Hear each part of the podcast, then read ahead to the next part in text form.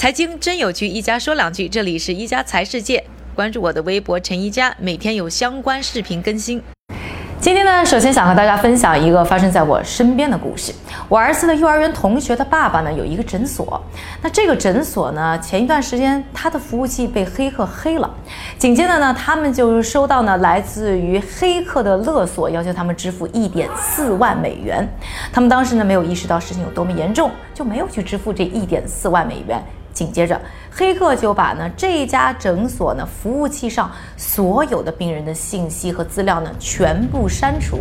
现在呢，这个诊所呢不但会因此啊丢掉不少的病人和生意，另外呢还可能因此呢面临由于对于呢病人隐私保护不够引起的相关的一些法律纠纷。今天呢，想和大家分享的呢就是说一说我们互联网时代可能最危险、安全隐患最大的一个地方就是医疗。那最近呢，在美国啊，有一个媒体公司和德国的一个媒体公司呢，是联合做了一个呢调查，发现呢，在美国啊，有一百八十七个呢医疗相关的服务器，在德国呢，有五个医疗相关的服务器是完全没有密码的。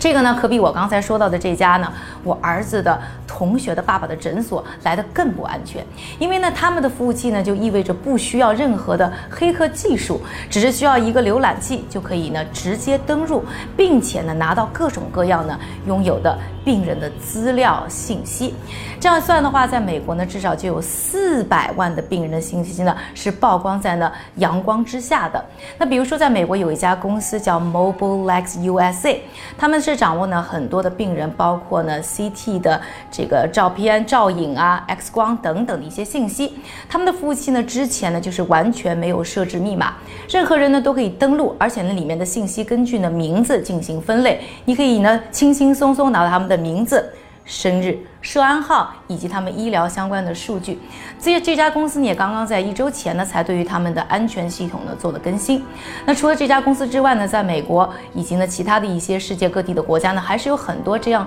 类似的现象存在。所以呢，今天呢和大家分享的这些信息，以及呢分享我呃身边发生的故事呢，就是希望大家呢能够更加的警惕在我们的医疗方面存在的一些呢安全隐患。所以呢，对于我们很多的一些信息呢，尽量不要数字化。比如说呢，拍的片子能不进行扫描呢，就不要扫描。另外的话呢，一定呢也要和你呢就诊的医院呢去了解一下，他们在这些呢，呃病人的安全信息保护方面有没有一些呢具体的措施。那从我们的一些身边开始呢，保护好我们自己的个人隐私。